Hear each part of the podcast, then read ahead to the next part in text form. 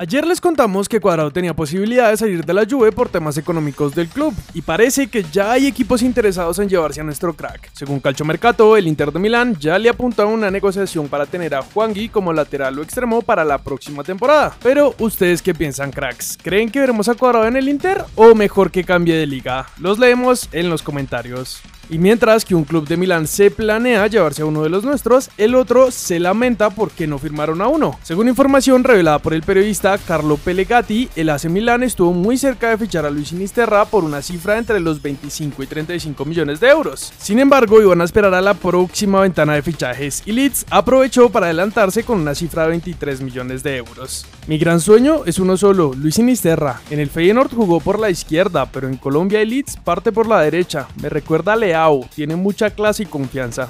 Agregó también el periodista. Nos vamos a Inglaterra, donde Oscar Estupiñán sigue siendo destacado en el Hull City. Esta vez, según lo revelado por Transfer Market, el ex delantero del Once Caldas es el jugador más valioso de su equipo, pues luego de sus pocos meses en el club, ya está tasado en 3.5 millones de euros gracias a las 7 anotaciones en 10 partidos con el equipo del Championship. Volamos hasta Grecia, donde la llegada de James al Olympiacos sigue levantando opiniones, no solo de periodistas o futbolistas, sino también de otros deportistas, como Brian Angola, el basquetbolista colombiano que estuvo en el AEC de ese país y que dijo esto sobre James en la Gaceta de Grecia.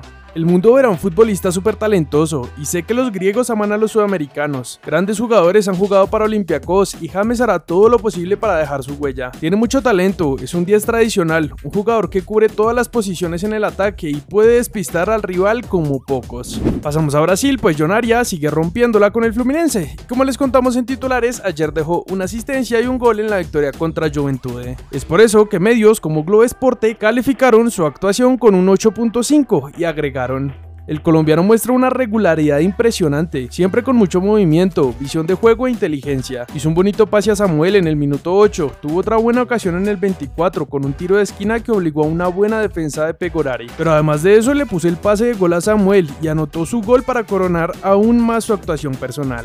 A otro de nuestros cracks que destacan por su último partido es a Juanfer Quintero, pues gracias a su golazo olímpico logró una puntuación de 7.5 según el diario Le que escribió esto de Juanfer. Quintero fue vital con su gol olímpico y su lucidez para hacer jugar al equipo aún en los momentos más calientes. Altamirano le ahogó el grito en un tiro libre y un zurdazo bajo pegó en la base del palo. Garantía en un penal con clase de 10. Como les adelantamos esta mañana en titulares, Junior venció a Millonarios en el juego de ida de la final de la Copa de Play en Barranquilla. Y aunque ya vimos las reacciones de los técnicos, ahora pasamos con Andrés Ginás, que luego de tomar un vuelo charter desde California hasta Barranquilla, pudo jugar todo el partido con los embajadores. Por eso dijo, no se descansa igual en un avión que en una cama, pero nosotros queríamos jugar la final. Todo jugador anhela este momento y por más que la temperatura fue dura, siento que fue un buen nivel el que mostramos. Nos hubiera gustado irnos con un mejor resultado, pero faltan 90 minutos y debemos ganar en nuestra casa. Esperemos que el juego de vuelta no tenga inconvenientes como el que se presentó en el Estadio Metropolitano cuando se demoró el inicio del segundo tiempo por los incidentes ocurridos en la tribuna del estadio, cuando hinchas del Junior se enfrentaron entre sí en el costado sur. La Sele Femenina Sub-20 compartirá el grupo B con Argentina y Uruguay en los Juegos Sudamericanos de Asunción. El debut será el 7 de octubre. Según Gustavo López, Miguel Ángel Russo estuvo en las opciones para ser director técnico de Nacional, pero las conversaciones nunca avanzaron.